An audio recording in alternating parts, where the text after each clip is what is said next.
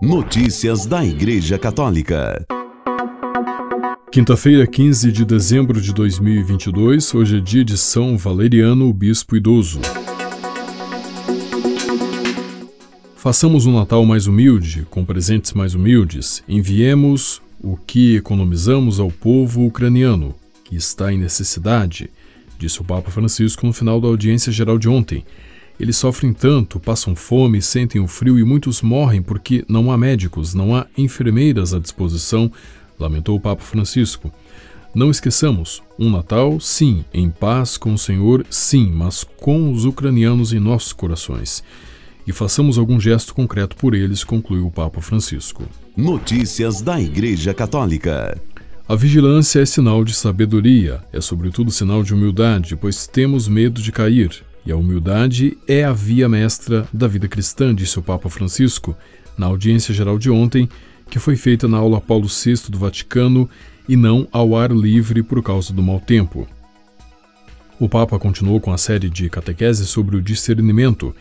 Ele já falou sobre os elementos do discernimento, a oração, o conhecer a si mesmo, o desejo e o livro, o livro da vida, e também a desolação e a consolação. Ontem ele falou da necessidade de estar vigilantes após a confirmação da escolha feita, ou seja, a atitude de vigilância diante do demônio. Já que o risco existe e é que o desmancha prazeres, ou seja, o maligno, pode arruinar tudo, fazendo-nos voltar ao ponto de partida. Aliás, há uma condição ainda pior, disse o Papa Francisco. A vigilância deve ser a atitude comum a ter na conduta de vida de tal forma que as nossas boas escolhas, feitas às vezes depois de um árduo discernimento, possam continuar de forma perseverante coerente e dar fruto. Para o Papa, quando há falta de vigilância, existe o risco de que tudo se perca, já que o maligno aguarda o momento exato em que nos sentimos demasiado seguros de nós próprios. Por isso, o Papa falou da necessidade de salvaguardar o próprio coração e disse que quando confiamos demasiado em nós próprios e não na graça de Deus, então o maligno encontra a porta aberta. O Papa advertiu sobre os demônios educados. Entram sem que te des conta, batem a porta, são gentis e garantiu que a falta de vigilância pode fazer com que batalhas sejam perdidas. Não é suficiente fazer um bom discernimento e uma boa escolha. Não, não é suficiente. É preciso permanecer vigilante, disse o Papa Francisco. Para o Papa, a capacidade de vigilância é uma graça que Deus nos deu para combater o diabo, aquele que sabe disfarçar-se de anjo e convencer-te, tornando as coisas ainda piores do que no início. Notícias da Igreja Católica. O Papa Francisco falou sobre a importância de montar o presépio na preparação para o Natal de 2022 numa mensagem publicada na terça-feira, 13 de dezembro, na conta oficial do Twitter, pontifex_pt. Preparando o presépio para o menino Jesus, aprendemos de novo quem é o nosso Senhor, o Deus da mansidão humilde, da misericórdia e do amor, que intervém respeitando sempre a nossa liberdade e as nossas escolhas, disse o Papa. Em dezembro de 2019, o Papa Francisco assinou a carta apostólica Admirabile Signum sobre o significado e o valor do presépio no Natal. A tradição do presépio começou com São Francisco de Assis no Natal de 1223 em Greccio, na Itália.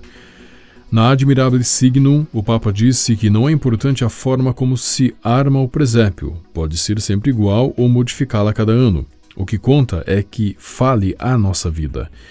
Por todo o lado e na forma que for, o presépio narra o amor de Deus, o Deus que se fez menino para nos dizer quão próximo está de cada ser humano, independentemente da condição em que se encontre, disse o Papa.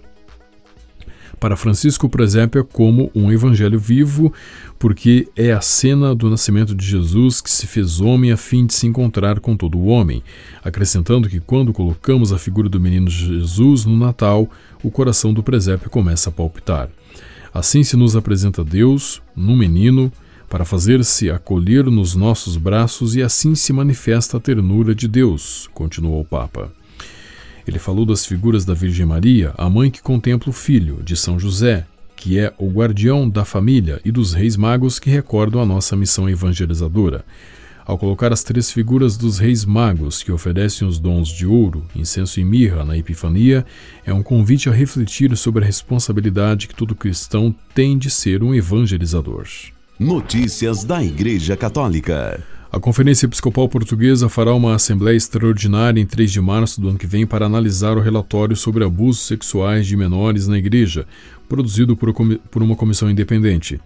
O anúncio foi feito na terça-feira passada após uma reunião online do Conselho Permanente da Conferência Episcopal Portuguesa. Em comunicado, a conferência recordou que o relatório deverá ser entregue em fevereiro de 2023. No final do retiro do episcopado, em 3 de março, está prevista a realização de uma assembleia plenária extraordinária para analisar o referido relatório. A Comissão Independente para o Estudo de Abusos Sexuais na Igreja Católica Portuguesa iniciou seus trabalhos em janeiro do ano passado.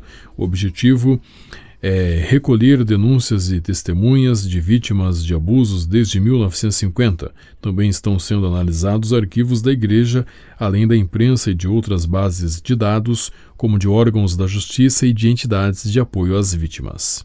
Notícias da Igreja Católica.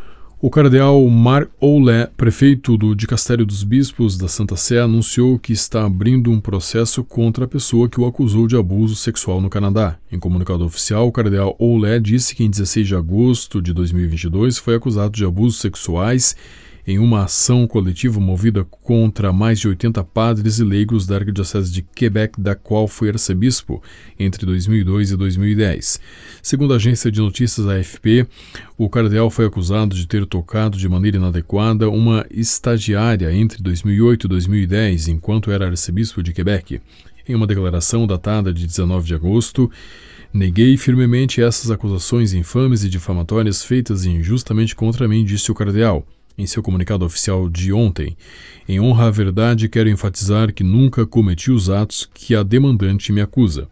O cardeal também disse que, após uma investigação preliminar, o Papa Francisco considerou que não havia provas suficientes para iniciar uma investigação canônica por abuso sexual. Notícias da Igreja Católica. O Papa Francisco aceitou ontem o pedido de renúncia de Dom Romualdo Matias Kujavski, bispo de Porto Nacional em Tocantins, por idade.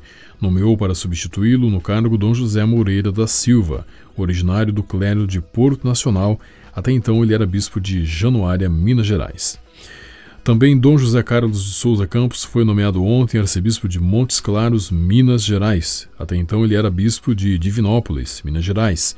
A Arquidiocese de Montes Claros estava vacante desde dezembro de 2021, quando Dom João Justino de Medeiros foi transferido para a Arquidiocese Goiânia de Goiás. Notícias da Igreja Católica.